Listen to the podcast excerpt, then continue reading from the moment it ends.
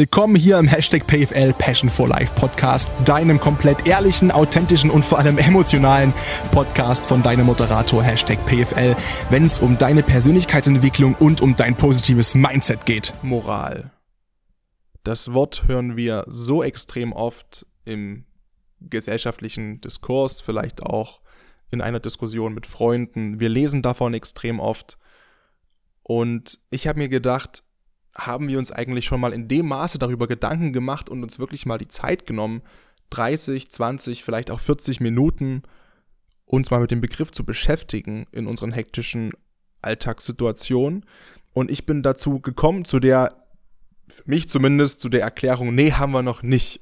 Beziehungsweise ich habe das lange nicht geschafft, wobei das Thema so vielschichtig und spannend ist und eigentlich die komplette Grundlage jeglicher gesellschaftlicher Handlungen und jeglicher gesellschaftlicher Regeln und quasi eigentlich Moral ist das, was jeglichem Zusammenlegen zugrunde liegt. Und wie bin ich zu dem Thema gekommen? Das ist ganz einfach. Wie man vielleicht weiß, ist meine Mom Lehrerin. Und als ich das letzte Mal in der Heimat war, wir haben manchmal so Anfälle, wo wir drei, vier, fünf Stunden diskutieren und debattieren und uns über alles Mögliche unterhalten. Das kann mit Sport losgehen, mit ganz einfachen Sachen und dann driften wir so immer weiter ab und wir hatten letztens wieder so ein Gespräch und saßen abends da und es wir haben, glaube ich, so um zehn angefangen, uns über gewisse Grundzüge in der Ethik zu unterhalten. Also meine Mom ist Ethiklehrerin, deswegen kommt vielleicht auch mein Fable dafür ein bisschen her, mich mit äh, psychologischen und philosophischen Sachen so auseinanderzusetzen und der Versuch dahinter eben das greifbar zu machen und spannend aufzubereiten, dass es halt auch vielleicht jemand hört, wenn du sonst nicht so wirklich Bock auf das Thema hast. Also ich freue mich über jeden, der das hört natürlich und das Feedback ist unglaublich toll und es ist schön zu sehen, dass, dass auch Leute Folgen hören, die mir dann so schreiben, dass sie sich eigentlich mit dem Thema noch nie beschäftigt haben oder auch nie beschäftigen wollten, weil sie halt meinten, ja, man hat mal davon gehört in der Schule, aber das ist halt so ein philosophischer Hickhack und der macht keinen Spaß. Und wenn ich dann das irgendwie geschafft habe, vielleicht für dich das alles ein kleines bisschen entertainender zu machen, denn natürlich ist das hier der Hashtag PFL. Ich will nicht einfach irgendwelche Definitionen vorlesen, und dir irgendwelche, keine Ahnung, Sachen vorsingen über Moral, über irgendwelche anderen philosophischen Dinge, sondern ist ja schon ein bisschen, hey, ne, also ich bin 24, ich mache das nicht wie ein äh, wie ein 66-jähriger Philosoph, der mit grauen Bart irgendwo auf der Veranda sitzt und irgendwas in sein Tagebuch kritzelt. Ob ich später so bin, I don't know. es kann gut sein. Äh, ausgeschlossen ist gar nichts. Jedenfalls habe ich mit meiner Mom zusammengesessen und wir haben angefangen zu diskutieren und zu debattieren und sind irgendwann auf das Thema Moral gekommen. Und zwar über den kategorischen Imperativ und wir erklären später noch, was das genau ist, falls du das noch nicht gehört hast von Kant. Und dann haben wir uns über Moral unterhalten. Und Moral ist ein Thema, was zurzeit gerade wieder extrem präsent ist und eigentlich immer präsent ist zwischen den Zeilen. Aktuell durch Corona, dass wir eine Debatte führen, ob man Menschen zum Impfen zwingen darf. Ich bin komplett dagegen. Andererseits fällt mir nach wie vor kein valider Grund ein, sich nicht impfen zu lassen. Das sage ich auch immer so offen. Aber ich akzeptiere das, wenn es jemand nicht möchte. Aber da diskutieren wir gerade zum Beispiel in der Gesellschaft. Ist so eine passive Impfpflicht durch die Hintertür, wie das manchmal genannt wird, moralisch vertretbar, um Menschenleben zu schützen? Wo ist denn Moral? Was ist denn Moral? Ist das alles noch okay? Kann Moral in der Politik überhaupt eine Rolle spielen oder muss man rationale Entscheidungen treffen? Und so weiter und so fort. Und darüber habe ich mit meiner Mom gesprochen und habe das Thema als so spannend empfunden, dass ich gedacht habe, mein Gott, ich mache mal eine Instagram-Umfrage, weil ich gerade zwei Themenvorschläge so in meinem Kopf rumgeistern hatte, über was ich sprechen möchte. Das eine war Liebe aus einer evolutionsbiologischen Sicht, nicht um das Thema kaputt zu machen und zu entromantisieren, sondern zu erklären und vielleicht einige Fragen zu klären, die manche von euch schon Jahre, so wie ich das geschrieben bekommen habe, mit sich rumgeschleppt haben. Und da bin ich doch ganz froh, dass ich zumindest so ein Stein des Anstoßes, des Gedankenanstoßes sein konnte und auch einige Fragen geklärt habe. Und die andere Sache, und das haben sich auch, ich glaube, 140, 150 Leute gewünscht in der Umfrage, war Moral. Also sprechen wir über Moral und ich habe mich mit dem Thema dann logischerweise ein bisschen intensiver beschäftigt und möchte quasi in der Folge klären, okay, was ist Moral eigentlich? Wie, wie, Wie kommt das genau zustande? Was muss für Moral alles gegeben sein? Ähm, gibt es Unterschiede bei Moral? Ähm, was ist ein moralisches Dilemma? Ähm, und wir wollen auch mal ein paar auf ein paar Experimente schauen, zum Beispiel, die es so gab, um das ganze Thema Moral zu erforschen, beziehungsweise auch auf die Umfragen, die ich bei Instagram gemacht habe, immer morant fand. Da haben wir zum Beispiel das Trolley-Problem gehabt, ne? Du kennst es vielleicht, ähm, dass man das auf einem Gleis, das spaltet sich auf und es kommt ein Zug und auf dem, auf dem aufgespalteten Gleis liegen auf der einen Spur fünf Personen gefesselt und der Zug würde drüber fahren und ich könnte diese fünf Personen retten, indem ich die Weiche umlege, weil die Zeit habe ich gerade noch, auf ein anderes Gleis, aber da liegt eine Person, die aber überleben würde, wenn ich die Weiche nicht umlege. Da sind wir sehr schnell im Bereich des Utilitarismus, ähm, was an sich schon moralisch verwerflich ist. ich habe auch einige Nachrichten bekommen, unter anderem, unter anderem von meiner Mom, die dann bei Instagram mir geschrieben hat, großer, also du kannst das Beispiel, das Trolley-Problem, das ist ja an sich, ist das schon unmöglich. Man kann Menschenleben nicht unter eine, unter, das ist ein schwieriges Wort, man kann Menschenleben nicht äh, utilitaristisch gegeneinander aufwiegen und schauen, okay, wo kommt der größte Nutzen der Gesellschaft und was hat den größten Nutzen, welche Entscheidung, das funktioniert bei Menschenleben nicht. Aber wir wollen uns quasi auch mal die Umfrageergebnisse anschauen. Und was ganz Spannendes zum Schluss, einerseits den kategorischen Imperativ und aber wir wollen uns anschauen, auf welchen Moralstufen wir uns eigentlich so bewegen als Menschen. Denn es gibt da so drei Ebenen nach der Kohlbergschen Theorie. Das ist also der, der, äh, der clevere Dude dahinter sozusagen von Lawrence Kohlberg. Der hat die Theorie der Moralentwicklung entwickelt und das heißt quasi, Menschen bewegen sich seiner Aussage nach eigentlich im Laufe des Lebens, mal auch wieder wechselnd hin und her, auf drei Ebenen mit jeweils zwei Unterstufen und die wollen wir uns anschauen.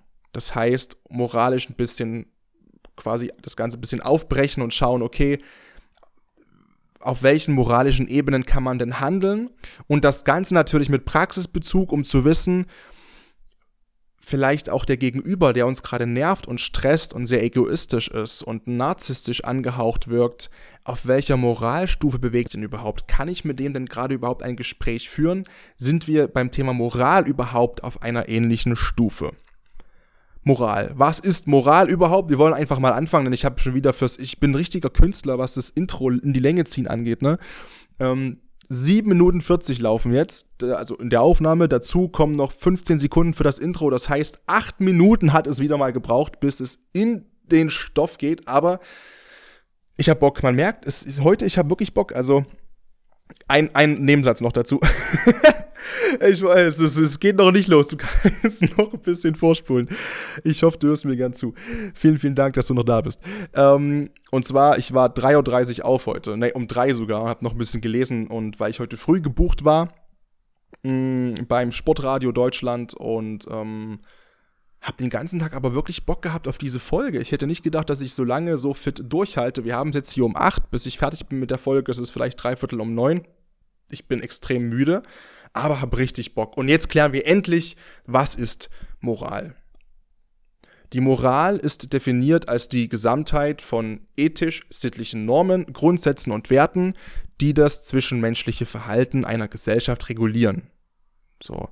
Und diese Gesellschaft sieht dazu diese Regeln und Normen und Grundsätze, die die Moral definiert, als verbindlich an. Der Begriff an sich stammt aus dem Lateinischen, wie eigentlich so ziemlich alles ähm, und heißt so viel wie, ja, was die Sitte betreffend. So, also das, das, das heißt, es ist irgendwas, was die Sitte betrifft. So. Der Moralbegriff an sich bezeichnet die Auffassung von Moral, die jemand besitzt oder die vorherrscht. So, also das, was konkret unter Moral verstanden wird. So, da fallen zum Beispiel Sachen drunter wie Ehre, Anstand, Gewissen, Höflichkeit oder Bescheidenheit. Das können sie halt quasi, ja, sozusagen beeinflussen lassen. So, also je nachdem, wie groß die Moral ist, die man als Mensch hat, desto größer ist vielleicht auch das, das Ehrgefühl in manchen Dingen oder der Anstand, die Höflichkeit, die Bescheidenheit. Das Ding ist jetzt, dass wir natürlich aufwachsen in einer Gesellschaft wie hier in Deutschland, die gewisse Wertvorstellungen hat und unter entsprechenden Normen lebt, die diese Moral ausmachen. Und die Moral ist nicht weltweit gleich, sondern unterscheidet sich in verschiedenen Gebieten und Gesellschaften und Religionen. Moral ist also nicht nur anerzogen, also es ist zum Teil auch angeboren, ja, und, und evolutionsbedingt entstanden. Na, so hat sich schon zu der Zeit, ich mache ja gern so Steinzeitbeispiele, weiß ich aber halt vieles einfach evolutionsmäßig gesehen in der Zeit entwickelt hat. Die Grundlagen dafür, wie wir heute leben und unter welchen Umständen wir heute leben. Und als wir Jäger und Sammler waren, hat natürlich eine gewisse Moral die Gruppenbildung begünstigt und die gegenseitige Hilfe in Notfällen bei allen dieser zugehörigen Gruppenteilnehmer. Und das hat einen Überlebensvorteil verschafft. Und so hat uns die Evolution quasi eine Art moralisches Empfinden mitgegeben, das auf persönlichen Kontakt abzielt. Einfach weil es damals unser Überleben wesentlich wahrscheinlicher gemacht hat. In der Gruppe. Wir waren einfach stärker in der Gruppe. So, auf evolutionär neue Situationen, so, die jetzt zum Beispiel durch Globalisierung entstanden sind, sind aber diese Instinkte nicht vorbereitet. Es gibt zum Beispiel bei einigen diesen moralischen Instinkt, dass es ganz klar ist, bedürftigen Menschen zu helfen. Auch Menschen, zu denen man keine persönliche Verbindung hat, wie damals in der Steinzeit. Weil sie zum Beispiel entfernt leben. Das betrifft zum Beispiel folgendes, na, wir machen folgendes Beispiel, was wir alle erlebt haben. 2015, Flüchtlingskrise. Es gab viele, viele, viele Menschen, die gesagt haben, natürlich tut mir das weh, was da passiert in diesen Ländern, in Syrien und Co. Und natürlich müssen wir als Deutschland Menschen aufnehmen, wenn wir die Möglichkeit haben. Und natürlich ist es vollkommen richtig, eine Million Menschen hier aufzunehmen, die schutzsuchend sind, die vor Krieg und Zerstörung geflohen sind, Natürlich korreliert das einwandfrei mit meiner Moraleinstellung als Mensch. So, ich spreche aus meiner Sicht. Andere, die sagen, nö, das geht mich nichts an. Und unabhängig von einer politischen Ausrichtung der eigenen Gedanken dieser Personen liegt auch eine gewisse mangelnde, in dem Punkt mangelnde oder zumindest als mangelnd angesehene Moral zugrunde. Wobei die Menschen an sich dafür vielleicht bis zum letzten Endes gar nicht so krass viel können, weil sie einfach ein anderes Moralverständnis haben. Das entschuldigt das nicht. Das entschuldigt weder Rechtspopulismus noch irgendwo Linksextremismus oder Populismus oder was auch immer. Aber evolutionsbiologisch ist es so, dass unsere Instinkte nicht unbedingt darauf ausgelegt sind, mit allem und jedem moralisch mitzufühlen. Wir haben um Menschen zu helfen, die auf anderen Kontinenten zum Beispiel leben, indem wir Hilfsgüter schicken nach Afrika, da Brunnen bauen. Es gibt viele, die da sich engagieren und Schulen bauen etc. pp. Haben wir im Laufe der Zeit auch eine Art Vernunft entwickelt. Wir haben für diese Situation im Laufe der Evolution keinen Instinkt ausgebildet und können aber durch unsere Vernunft als Mensch erkennen, dass auch in diesem Fall moralisches Handeln gefragt sein sollte, auch wenn wir es vielleicht aus dem Instinkt heraus nicht erkennen. Weil wir eben denkende Wesen sind. Und wenn wir leidende Menschen sehen und ein sehr hohes Moralverständnis haben oder zumindest vernünftig sind, sehen die meisten Menschen, ach verdammte Scheiße, denen geht's so schlecht, ähm, ich kann spenden, ich kann das und das machen, wir können Flüchtlinge aufnehmen, wir können im Flüchtlingsheim zum Beispiel arbeiten. Ähm, meine Mom hat zum Beispiel Deutschkurse angeboten für Flüchtlinge damals, all sowas, was man halt machen kann. Nicht unbedingt, dass man das vielleicht moralisch so krass fühlt, aber die Vernunft sagt, ey, hier wäre moralisches Handeln angebracht. Unser Sinn für Moral ist also eher prinzipiell durch Emotionen und Instinkte geprägt, als durch Vernunft und Verstand. So, daher gibt es einfach auch Handlungen, die wir eben als unmoralisch betrachten, beispielsweise, ohne wirklich erklären zu können, warum. Wenn es zum Beispiel Trennungen sind, an einer Trennung an sich, wenn das alles sauber abgelaufen ist, ist nichts Unmoralisches. Und dennoch und sagen, ach, der Typ ist scheiße und hat dich nicht verdient, und die Typen sitzen da und sagen, ach komm, das Mädel ist scheiße und hat dich nicht verdient. Ja, und, und versuchen dann den jeweiligen Getrennten aufzubauen und aufzumuntern, vielleicht mit irgendwelchen solchen Aussagen, keine Ahnung. Obwohl da eigentlich nichts Unmoralisches ist an dieser Handlung. Aber die Emotionen und diese Instinkte, die wir haben, weil wir getrennt sind, weil es für uns eine Ausnahmesituation ist und darüber haben wir ja genug in der letzten Folge gesprochen, was da passiert, rein äh, biochemisch im Körper und evolutionsbiologisch. Gerne mal reinhören, wenn dich das tiefer interessiert. Die sind halt, wie gesagt, diese Emotionen und das sind alles Emotionen und Instinkte, die einfach dann greifen in dem Moment und weniger die Vernunft und weniger der Verstand. Das heißt, die Trennung an sich ist was vollkommen Normales und vollkommen eigentlich Unemotionales, aber wir laden diese Handlung extremst durch Emotionen auf und betrachten das dann als er sich nur von dir trennen. Außerdem haben wir, wie gesagt, gerade besprochen, dass Moral auch immer ein bisschen davon abhängt, wo bin ich aufgewachsen. Wir zum Beispiel in der westlichen Welt, das sehen wir noch nicht, was schlimm genug ist und was aber hoffentlich irgendwann sich bessert, ähm, sind eigentlich so aufgewachsen und erzogen, dass alle Menschen gleich sind und alle Menschen liebenswert und alle Menschen eigentlich mit einer Toleranz und einem gewissen Grad an Respekt behandelt werden sollten. Und zum Beispiel auch, um das Beispiel anzubringen, dass Frauen natürlich absolut gleichgestellt sind und die gleichen Rechte haben und eigentlich es keinen Unterschied gibt, ob du eine, eine Frau bist, ob du ein Mann bist, ob du dich als divers oder als irgendein anderes Geschlecht identifizierst oder wohlfühlst, es sollte keine Rolle spielen. Dann gibt es zum Beispiel andere Bereiche auf der, der Welt und auch andere Religionen, zum Beispiel den Islam, wo viele noch nach der Scharia und quasi ja nach dem nach den Aspekten der Scharia sozusagen leben, wo wir aus westlicher Sicht teilweise sagen würden, oh, das ist ganz schön, ganz schön unmoralisch wie da mit Frauen umgegangen wird, wie da mit Andersdenkenden umgegangen wird, wie da mit Schwulen und Lesben teilweise umgegangen wird, laut der Scharia. Wie kann man sich noch daran orientieren? Ja, weil es dem dortigen Moralkodex entspricht. In Teilen. Das ist ein schwieriges Thema, ähm, ein sensibles Thema.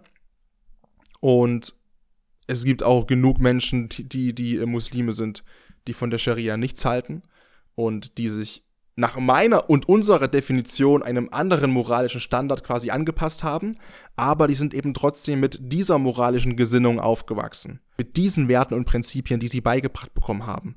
Und dafür können diese Menschen auch nichts. Sie sind aber mit diesem Bewusstsein, mit diesem moralischen Bewusstsein sozusagen erzogen worden. Und dann kommt irgendwann der Teil, den wir schon besprochen haben bei Menschen, Verstand und Vernunft, wo man dann selbst entscheiden muss, okay, sind das Werte und Prinzipien, nach denen ich noch leben möchte, die nach meiner, nach meiner Moralvorstellung funktionieren oder nicht? Und wenn nicht, dann ändere ich was. Was ist denn jetzt aber überhaupt die Voraussetzung für moralisches Verhalten? Da hat äh, Bertolt Brecht in seinem Werk Ballade über die Frage, wovon lebt der Mensch, einen tollen Satz gedroppt, nämlich erst kommt das Fressen, dann die Moral. Was beschreibt das? Diese Aussage von Bertolt Brecht beschreibt einfach nur, dass man erst dann moralisch handeln kann, seiner Meinung nach, wenn man mit Nahrung versorgt ist. In dem Fall das Fressen. Aber auf was bezieht sich, bezieht sich die Nahrung? Auf die Grundbedürfnisse. Das heißt, erst wenn die Grundbedürfnisse eines Menschen befriedigt sind, nach Sicherheit, nach Nahrung, nach ähm, Trinken, kann sich der Mensch überhaupt Gedanken machen oder ist der Mensch überhaupt in der Lage dazu, sich Gedanken zu machen über Moral? Erst dann. Ist umgekehrt, wenn wir in einer Ausnahmesituation sein würden, irgendwann, Gott bewahre, ich bin nicht gläubig, aber den Spruch drücke ich trotzdem, ähm, heißt es, dass man davon ausgehen kann, dass immer mehr und mehr Menschen dann das Moralgerüst verlieren, solange die Grundbedürfnisse nicht befriedigt sind. Und dass quasi die komplette soziale Ordnung gefährdet wäre. Weil man sich eben nicht mehr sicher sein kann, ob solche Standardwerte wie du sollst nicht töten, du sollst, du sollst nicht lügen etc. pp, die eigentlich als Normen und Gesetze in unserer Welt existieren, dann auch so eingehalten werden. Übrigens ist das auch spannend, denn kurzer Einschub hatte ich gar nicht vor, darüber zu sprechen, aber der Gedanke kommt mir gerade. Wir definieren Moral ja auch immer so ein bisschen mit moralisch gut und moralisch schlecht. Und auch das haben wir gerade gelernt, bezieht sich ja auf gewisse anerzogene, ja, sag ich mal, auf gewisse angezogene, jetzt fällt mir natürlich gerade kein Satz ein, mm. übelster Blackout. Also auch das, was wir als moralisch gut und moralisch schlecht empfinden, ist anerzogen. Natürlich. Und entspricht den Normen und Werten, mit denen wir aufgewachsen sind, wo wir sozialisiert sind, etc. pp. Nun ist es aber auch so, dass diese Handlungen an sich aber auch nie schlecht oder gut sind, wie Lügen zum Beispiel, denn es gibt tatsächlich auch Sachen, die konnotieren. Zum Beispiel, böses Beispiel, aber das muss ich zur Verdeutlichung anbringen. Wir sind uns alle einig, du sollst nicht töten. Der Mensch hat das Recht auf körperliche Unversehrtheit. Wir würden also immer sofort sagen, das Töten eines Menschen ist das wahrscheinlich mit, mit unmoralischste, was man überhaupt machen kann auf dieser Welt. Aber vor zehn Jahren saß Barack Obama im Weißen Haus mit Hillary Clinton, die war damals, glaube ich, Außenministerin, mit, mit Bill Clinton war auch mit dabei und mit einigen ähm, schweren Jungs aus dem Pentagon, aus dem Verteidigungsministerium der USA und haben Navy Seals dabei zugeguckt, wie sie auf Befehl von ganz oben Osama bin Laden getötet haben. Die haben einen Menschen getötet, wo jeder eigentlich sagt, moralisch ganz, ganz schlimm. Aber das Töten dieses Menschen wurde anders aufgefasst. Von vielen Teilen der, der Welt. Von vielen Teilen vor allem der US-Bevölkerung. Auch von Medien. War das Töten eines Osama bin Laden als, ich brauche niemanden erzählen, was der gemacht hat mit der Taliban? War das Töten in dem einen Fall zum Beispiel moralisch gut? Anderes Beispiel. Eine Bank wird überfallen und der Räuber zeigt mit der Pistole auf den Bankchef und sagt, sind hier noch andere Mitarbeiter von dir? Und der Bankchef sagt, obwohl der Bankchef weiß, dass hinter einer geheimen Tür die Büroräume sind in der Bank und da sitzen noch mindestens 20, 25 Angestellte von ihm. Und er lügt. Er lügt, um das Leben seiner Angestellten zu retten. Und wir würden sagen, ja klar, das ist moralisch gut. Das ist moralisch gut. Er hat moralisch gut gehandelt. Er hat das Leben von Menschen beschützt und gerettet. Aber er hat doch gelogen. Und rein gesellschaftlich ist doch eigentlich Lügen immer schlecht. Du siehst, der Moralbegriff lässt ganz, ganz verschiedene verrückte Gedankenspiele zu. Und es gibt eigentlich immer Ausnahmesituationen und immer Ausnahmebeispiele, wo man sich denkt, ach verdammt, ich dachte gerade Moral, ich habe es voll für mich gefunden und erklärt. Und dann kommt der Hashtag PFL und haut einen raus und ich merke, scheiße, nee, es gibt noch Fragen, die nach wie vor ungeklärt sind. Ist das moralisch gut? Ist das moralisch schlecht? Im Hinblick auf die Situation, in der die Handlung durchgeführt wird. Ist ein Dilemma. Apropos Dilemma, moralisches Dilemma. Haben, denke ich, auch schon die meisten von uns irgendwie mal gehabt. Ein Dilemma bezeichnet quasi eine Situation, in der man gezwungen ist, sich zwischen zwei gleichermaßen schwierigen, meist unangenehmen Handlungsalternativen zu entscheiden. Trolley-Problem zum Beispiel.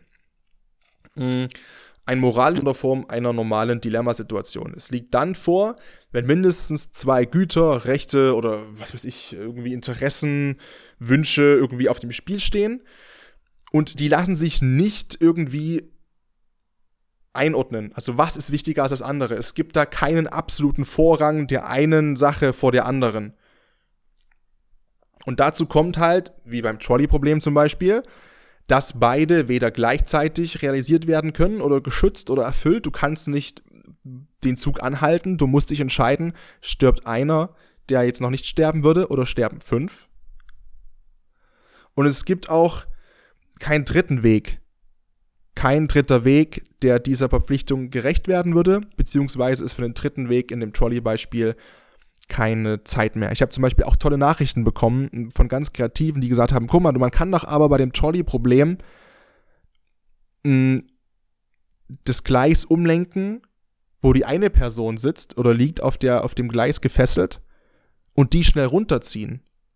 Das ist richtig. Wenn das gehen würde, wäre das aber auch keine, kein, kein Trolley-Problem, mit der sich die Menschen seit zig Jahren beschäftigen.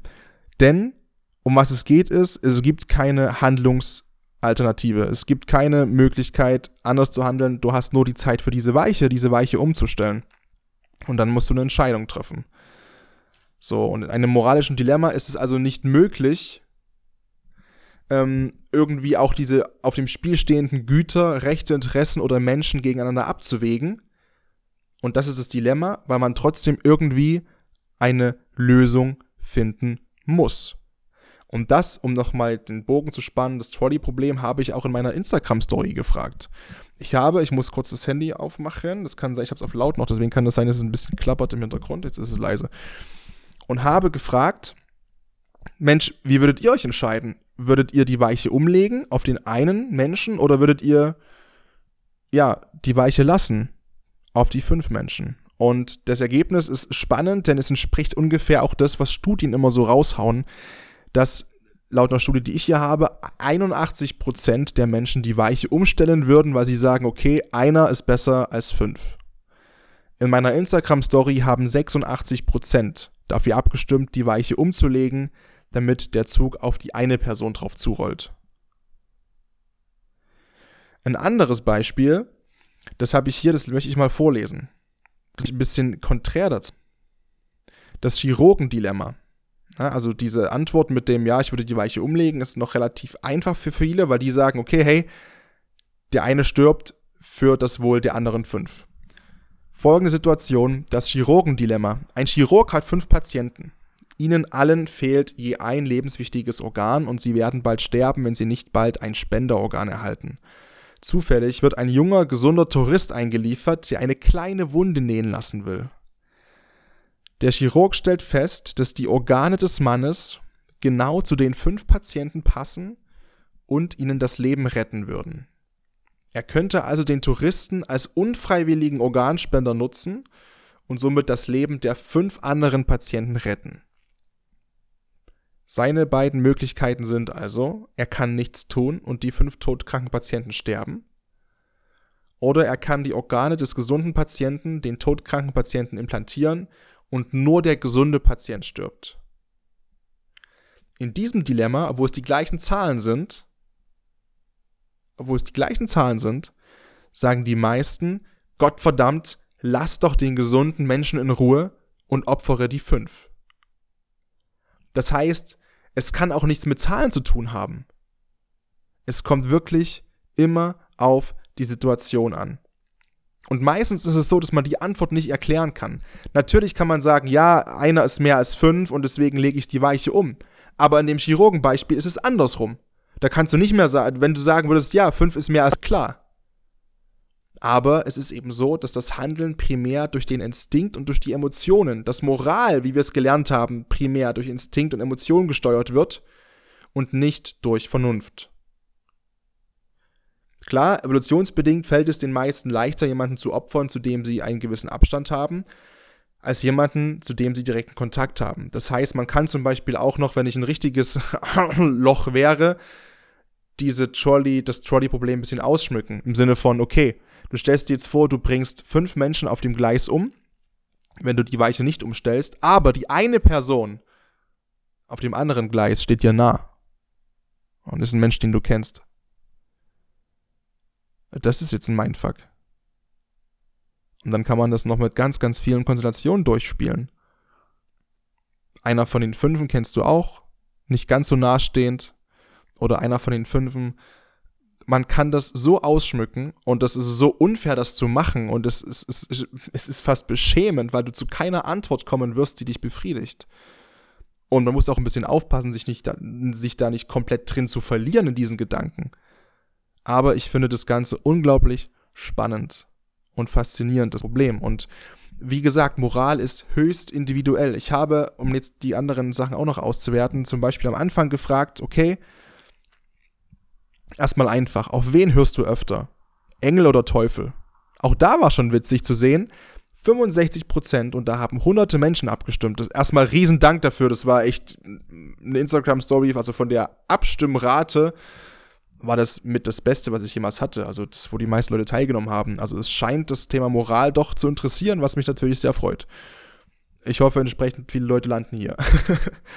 Und wenn du mir noch nicht folgst bei Instagram, check gerne mal ab. Ähm, at Paddy Fritsche, alles zusammen, alles klein. P-A-D-Y-F-R-I-T-Z-S-C-H-E. oder gibst einfach Hashtag PFL ein, dann sollst du mich auch finden. 65% haben gesagt, ich höre mehr auf den Engel und 35% hören mehr auf den Teufel. Okay. Dann habe ich gefragt, wie schätzt du dein Verhalten im Durchschnitt ein? Moralisch schlecht, moralisch gut. Der Durchschnitt lag auf einer Skala von 1 bis 10 ungefähr bei 7 bis 8. Ich würde sagen bei 7,5.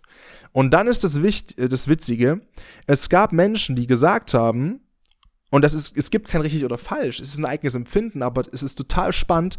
Es gab Menschen, die haben gesagt, also ich schätze mein moralisches Verhalten, also mein Verhalten immer eigentlich moralisch gut ein, so ungefähr eine 8 bis 9 und haben auf die nächste Frage, die da lautet, hältst du dich für eher moralischer oder eher unmoralischer als der Durchschnitt der Weltbevölkerung, gesagt, schlechter. Das heißt, einerseits sagen die, mein Verhalten ist eine 8 von 10, aber damit bin ich trotzdem weniger als die Hälfte oder in, in, der, in der unmoralischeren Hälfte der Weltbevölkerung. Das wäre ja schön. Das würde ja bedeuten, dass man mit einer 8 und 9 zur schlechten Hälfte gehört und damit alle anderen moralisch komplett gut halten oder gut handeln würden, zumindest die Hälfte der Weltbevölkerung. Andersrum war das genauso, dass Menschen gesagt haben, ey, ich handle eher moralisch schlecht, aber die haben gesagt, ja, aber ich sehe mich damit trotzdem noch in der oberen Hälfte der Weltbevölkerung. Weil ich glaube, dass ich, obwohl ich moralisch schlechter handle, trotzdem noch in der guten Hälfte bin. Total faszinierend also ich fand, also für mich total faszinierend, dass, wie man quasi sich selbst einschätzt, aber auch zeitgleich die Weltbevölkerung. Für den einen ist die Welt eben nach wie vor ein guter Platz, für die anderen nicht. Und wie gesagt, es gibt kein richtig oder falsch. Aber auch das sind Sachen, wo ich sehr drüber nachgedacht habe, weil ich gedacht habe, okay, krass. Der Unterschied zwischen wie schätze ich mich selbst ein und die Weltbevölkerung ist teilweise gravierend. Eins, wo sich viele einig waren, war die letzte Umfrage. Und da habe ich gefragt, du läufst auf eine Ampel zu und bist in Eile. Auf der anderen Seite steht eine Mutter mit ihrem Kind, die Ampel ist rot. Erstens, du bleibst stehen, weil du das Gefühl hast, Vorbild sein zu müssen und erhoffst so, einen potenziell guten Einfluss auf das Kind zu nehmen. Bei Rot bleibt man halt stehen. Das haben die meisten angedrückt, 87 Prozent. Und 13 Prozent haben gesagt, ja, aus dem ersten Impuls heraus bin ich eher die Person 2. Du hast es eilig, natürlich rennst du schnell über die Ampel, es kommt halt auch weit und breit kein Auto. Und auch da ist nichts gut oder nichts schlecht. Es sind einfach Impulse, die darüber bestimmen. Und dagegen, dagegen können wir uns nicht wehren. Und das liegt unter anderem auch an den Moralstufen nach Kohlberg, die wir uns jetzt anschauen wollen. So, jetzt muss ich noch kurz den Tab wechseln. Genau, hier geht's los. Kohlberg bezeichnet seine Theorie als eine kognitive Entwicklungstheorie. Das muss man dabei sehen. Kognitiv also die Bezeichnung in dem Zusammenhang, dass man also quasi über das Denken und das Urteilen über moralische Problemstellungen, dass es eben möglich ist. So, das ist die, die Grundlage. Es ist so, dass die Studie zur Annahme hat, ähm, dass jeder Mensch nach Kohlberg, unabhängig von der Kultur, in der er aufwächst, immer in derselben Reihenfolge und ohne eine einzelne Stufe zu überspringen, dieses moralische Bewusstsein, diese Bewusstsein, diese Moralstufen quasi entlang geht. So die Stufen des Moralbewusstseins entsprechen dabei auch einer, also verschiedenen Stufen einer normalen menschlichen Entwicklung auf der kognitiven Ebene. Und wir wollen jetzt mal schauen, okay, was sind das für Stufen? Kurz am Anfang noch, okay, was muss überhaupt passieren, dass man diese Stufen quasi über, also, dass man diese Stufen entlang gehen kann. Es gibt Kriterien für die Entwicklung in die nächste Stufe hinein. Das erste ist, dass man seine soziale Perspektive erweitern muss weg von einem rein egozentrischen Bild, also von einer rein Ego-Perspektive hin zur Realisierung der Ansprüche auch von anderen Menschen in der Gemeinschaft und in der Gesellschaft. Dann muss sich deine oder meine moralische Selbstbestimmung verbessern.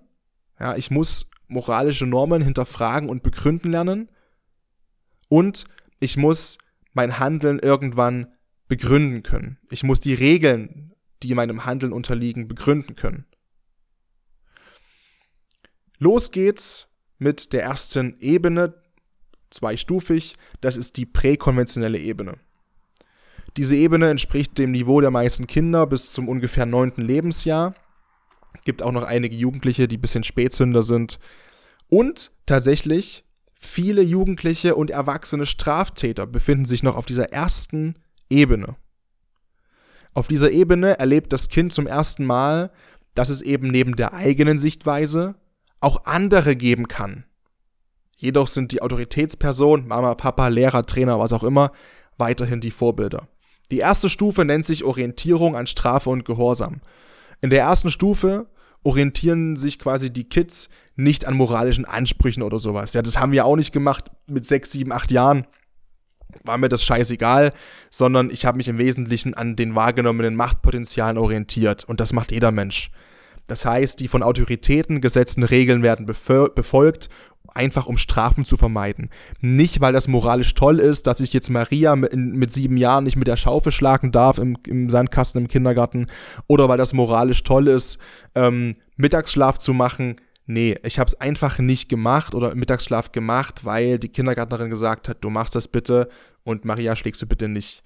Ich kenne keine Maria. Ich hoffe, ich habe jetzt einen Namen gefunden, wo sich niemand angegriffen fühlt. ich habe, will ich sagen, noch nie eine Maria oder irgendeine andere, um Gottes Willen, jetzt ganz gefährlich, ei, mit einer Schaufel geschlagen im Sandkasten. Das will ich jetzt nochmal, ne? Ich war ein ganz, ganz liebes Kind.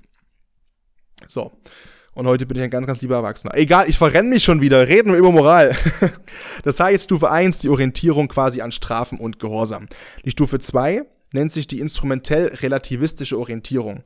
In dieser Stufe erkenne ich als Kind langsam, dass menschliches Verhalten auf Gegenseitigkeit beruht. Und das Rechthandeln besteht jetzt darin, die eigenen Bedürfnisse und vielleicht sogar auch schon so ab und zu mal die Bedürfnisse von anderen als Mittel zu befriedigen. Ja, also auch nicht unbedingt, weil ich weiß, das ist moralisch toll, aber ich kann das instrumentalisieren und weiß, ah, guck mal, hier komme ich gut weg, wenn ich das, das und das mache oder wenn ich auch das und das für die Maria zum Beispiel mache, wenn ich dir jetzt noch einen Tee hole beim Mittagessen oder was auch immer, keine, ich komme gerade nicht von diesem Kindergartenbeispiel weg. Aber du weißt, wie ich das meine. Das heißt, wir machen auch erste Sachen auch für die eigenen Bedürfnisse und auch vielleicht schon für andere, aber weil wir einen Grund dahinter sehen, nicht aus einer moralischen Motivation heraus. So, die menschliche Beziehung, die werden, die, die wird vergleichbarer in dieser äh, Phase, in dieser zweiten Stufe äh, mit der Austauschbeziehung des Marktes.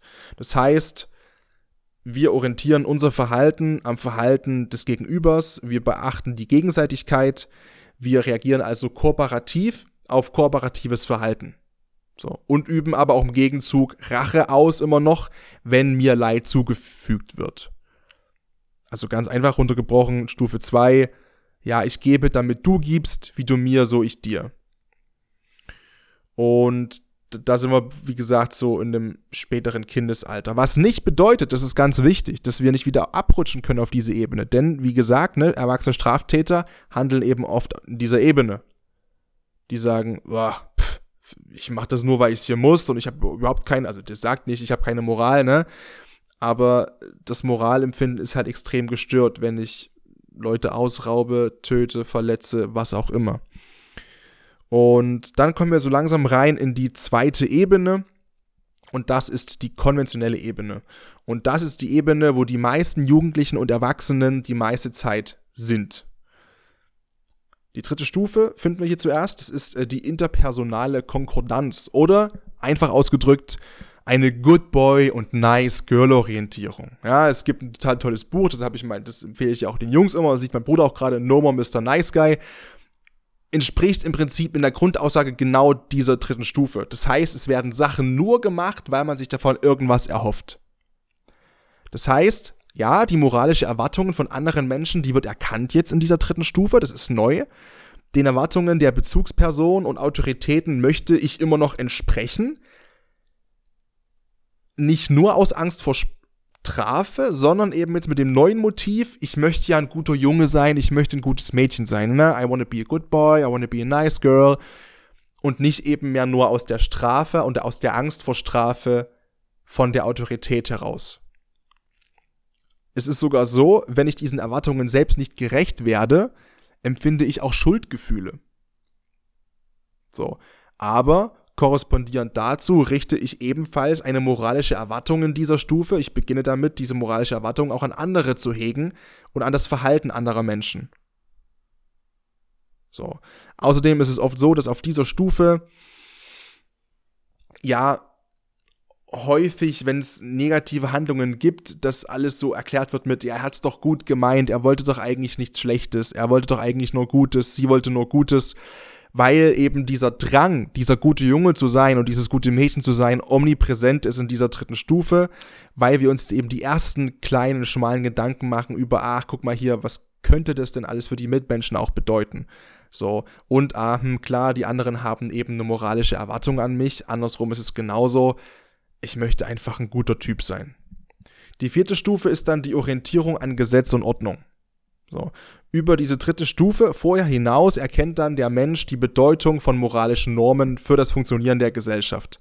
Wir begreifen also, ja, es mag mir nicht alles passen, vielleicht, aber ich akzeptiere das und ich sehe ein, es geht ohne gewisse moralische Regeln einfach nicht. Das Zusammenleben, das soziale Zusammenleben in dieser Gesellschaft funktioniert nicht, wenn wir uns nicht an gewisse grundmoralische Prinzipien und Werte halten. So. Das das heißt, es geht jetzt auch in, in einem Kindbeispiel quasi los, dass man, dass man erkennt, dass auch Regeln und Erwartungen von einem nicht, von einer Nicht-Bezugsperson langsam quasi anerkannt werden. Das heißt zum Beispiel, okay, es muss nicht mehr die Mama und der Papa zu mir sagen, hör auf, hier rumzuschreien, hör auf, hier laut zu sein, hör auf, hier Scheiße zu machen, keine Ahnung, leg dich nicht im Restaurant hin und schrei nicht so rum, sondern ich erkenne, alles klar, der Kellner sagt es auch zu mir und ich erkenne, dass ich mich auch an Regen, Regeln halten muss, auch wenn das vielleicht keine Bezugsperson von mir primär ist. Sondern es ist eine allgemeine moralische Regel der Gesellschaft, die erkenne ich jetzt langsam auf dieser Ebene und befolge die. Und warum? Da sie für das Aufrechterhalten der sozialen Ordnung erforderlich ist. Ganz einfach.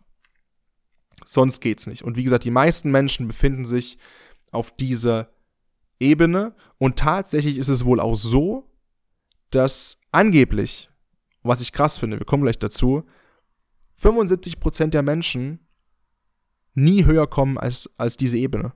Das heißt, 75, wir machen erstmal weiter und dann sage ich dir, was das heißt.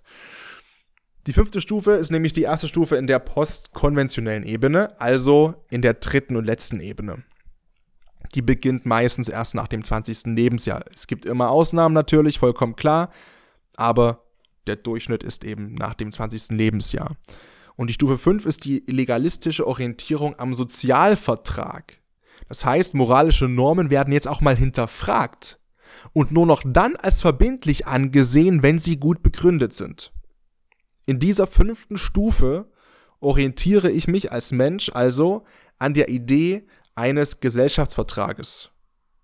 Das heißt, ich überlege, aufgrund des Motivs der Gerechtigkeit und der Nützlichkeit für alle, ob ich diese Normen und Werte und Prinzipien akzeptiere. Und dann komme ich hoffentlich zu dem Punkt, ja, aus dem Motiv heraus der Gerechtigkeit und Nützlichkeit für alle akzeptiere ich gewisse Normen, Werte und Prinzipien. Und nur etwa ein Viertel aller Menschen erreicht wohl diese Stufe. Und jetzt bringe ich das Beispiel Corona-Pandemie, Impfen aus dem Motiv heraus der Gerechtigkeit für alle gegenüber und vor allem der Nützlichkeit, mich selber und Mitmenschen zu schützen, korreliert es mit meinen moralischen Grundvorstellungen, mich impfen zu lassen, Abstandsregeln einzuhalten, eine Maske aufzusetzen, auch wenn das bei 35 Grad im Bus im Sommer bestimmt scheiße ist, aber moralisch gesehen ist es wesentlich höher, als das nicht zu tun weil ich eben den Sinn dahinter, die Nützlichkeit für alle dahinter sehe. Behaupte ich. Und ich denke auch viele andere auch. Und das ist eben die fünfte Stufe, in der man sich das erste Mal Gedanken macht, okay, mache ich vielleicht auch Sachen, auf die ich selbst keinen Bock habe, aus einer Empathie und Verantwortung heraus gegenüber meiner Gemeinschaft, meiner Gesellschaft. Weil es doch von oben rational betrachtet gesehen gerecht ist und nützlich, wenn ich mich an gewisse Corona-Regeln halte, auch wenn ich die vielleicht selbst nicht cool finde. auch wenn die mich vielleicht nerven, auch wenn die mich stören, auch wenn ich mich nicht impfen lassen möchte, warum auch immer, ich halte mich an diese Regeln, weil ich ein moralischer Mensch bin und die moralische Notwendigkeit dahinter sehe, warum es diese Regeln gibt. Stufe 5. Stufe 6 wäre dann die Orientierung am universal ethischen Prinzip. Bis dahin schaffen es nur 5% der Menschen. Viel weniger als 5%. Da reden wir dann wirklich so von Leuten wie Mahatma Gandhi zum Beispiel oder Mutter Teresa. Hierbei wird in der Stufe 6 dann noch die diffuse Begründung von, von Normen, die ich heranziehe, um das Verhalten sozusagen für mich äh, moralisch akzeptabel zu machen und äh, quasi zu sagen, yo, das Handeln macht auf Grundlage der Motive Gerechtigkeit Nützlichkeit Sinn. Diese Ebene wird hier verlassen in Stufe 6. Diese Moralbegründung, die jetzt kommt, orientiert sich am Prinzip der zwischenmenschlichen Achtung, dem Vernunftsstandpunkt der Moral. Also einfach, verdammt, ich bin Mensch, du bist Mensch, wir sind gleichwert, wir sind alle eins. Das richtige Handeln wird ab jetzt mit selbstgewählten ethischen Prinzipien, die auf eine absolute unumstößliche Universalität und Widerspruchslosigkeit begründet liegen, in Einklang gebracht. Es geht also nicht mehr um konkrete moralische Regeln, die irgendwo festgeschrieben sein müssen, sondern um abstrakte Prinzipien, die über allem stehen. Zum Beispiel dem kategorischen Imperativ. Den kennt meines Erachtens nach jeder. Es ist nicht zu verwechseln mit der goldenen Regel von Kant, ist auch von Kant, aber weil die goldene Regel, ne, was du nicht willst, was man dir tut, das fügt auch keinem anderen zu, konzentriert sich mehr auf die Wünsche des einzelnen Menschen und projiziert diese auf das Gegenüber.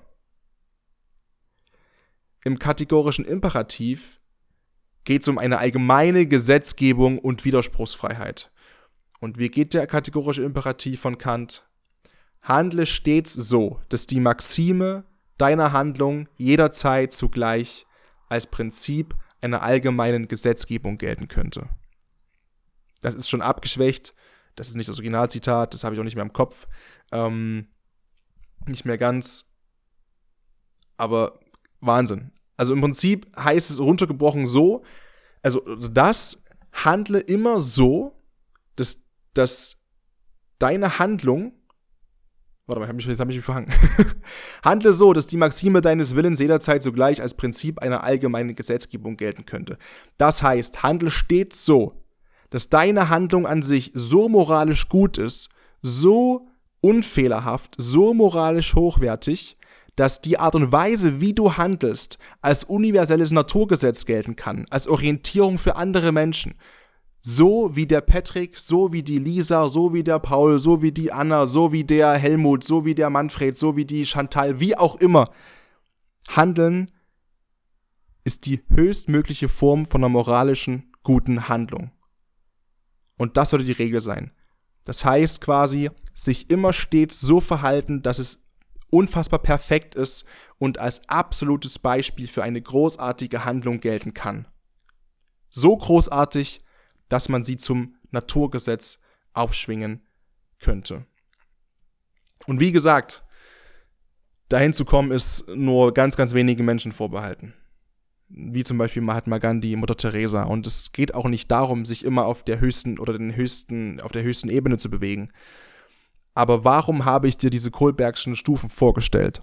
Es ist so, dass wir immer schwingen wir schwingen immer zwischen diesen Moralstufen hin und her. Mal sind wir auf der ersten immer noch als erwachsener Mensch.